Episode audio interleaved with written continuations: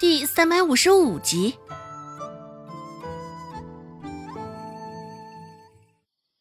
孟婆子唤来周有贵，差使道：“哎呀，哎呀，有贵呀，你去西河村看看，这到底是怎么一回事儿啊？”周兴与周芷交换了个眼神，最近总觉得会有事儿发生，只是没想到。最后周家没事儿，出事儿的竟会是宋子阳。想到偷听到的那些话，周兴说道：“嗯，奶，会不会是什么人将表弟掳了，卖到了牙婆子那儿去啊？”孟婆子心中也是犹豫。这想到这一茬儿，若真的是卖到牙婆子那儿，估摸着没有三四十两是赎不出来的。罗氏在一旁开口道：“娘，我看还是算了吧。像人贩子那路人，都是不要命的。你将有贵铲了去，可别让有贵也发生了什么意外啊！云飞也是读过书的，也会有法子的。”生死有命，咱们还是别赶着凑热闹了。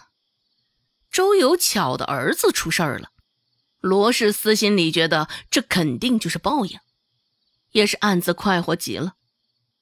素日里周有巧没少给他使绊子，现在罗氏巴不得宋子阳没了最好呢。若真是人贩子，那还真的是不好对付。想到了什么？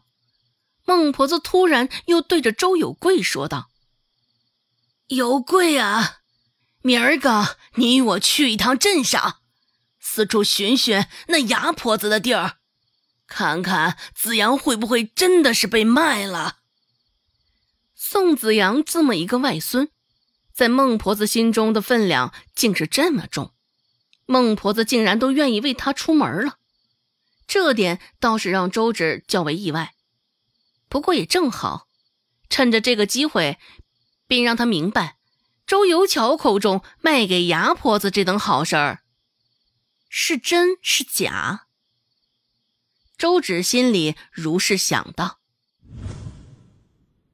连续起了两天的大雾，第三天早晨出门，空气中倒甚是清爽。周芷出门的时候，孟婆子与周有贵也起了。自从腿断了之后，孟婆子窝缩在家里，一向都是蓬头垢面的模样。只是今儿个却是将头发梳得一溜顺。月亮还未离开，顺着微弱的光看去，甚至还能瞧见孟婆子头发上的一抹油光。也不知道是因为孟婆子许久未洗头，头发上油的，还是因为孟婆子抹了不少的蓖麻油。衣裳穿的也是体面了不少，至少不是昨儿个身上的那件了。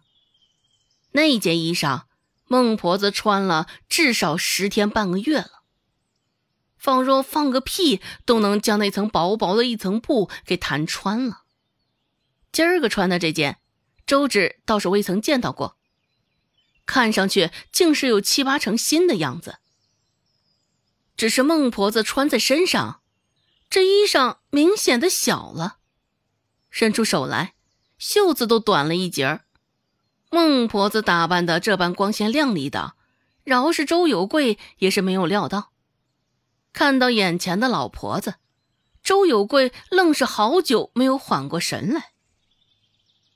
周有贵问道：“娘，我们今儿个是去镇上找牙婆子吧？”周芷走的时候。就听到周有贵这般唯唯诺诺的一声，后头孟婆子的回答，周芷则是没有听见。大抵周有贵是逃不过一顿数落了。不过孟婆子打扮成这样，还真是容易让人误会的。看着不像是出门办事儿的，倒像是出门找相好的。由周有贵掏钱。孟婆子坐了一趟牛车，轻松的去了镇上一趟。平日里来镇上的机会本来就少，孟婆子腿坏了之后，来这镇上的机会更是寥寥无几。一路上，孟婆子收获了不少侧目的眼神，那些人肯定是羡慕她能坐牛车，羡慕她长得还是那般好看，丝毫没有老的样子。孟婆子心里想着。坐在牛车上，更是昂首挺胸，用鼻口对着那些路人。只是孟婆子不知道，那些路人向他投来的目光，其实压根儿没有什么嫉妒，更多的是可怜与可恨。嘿，这孟婆子不是摔断腿了吗？怎么还跑出来呀？这是又要整出什么幺蛾子了吗？这个老东西真是不知道消停的。腿断了还是这个德行，看样子老天爷给他的惩罚还是太轻了。我听住在他家附近的人说，这孟婆子每天晚上都对几个孩子大呼小叫的。他那几个孙女我都知道，大的周兴每天帮他忙里忙外，瘦得跟个猴子似的。老二周芷现在在镇上当大夫。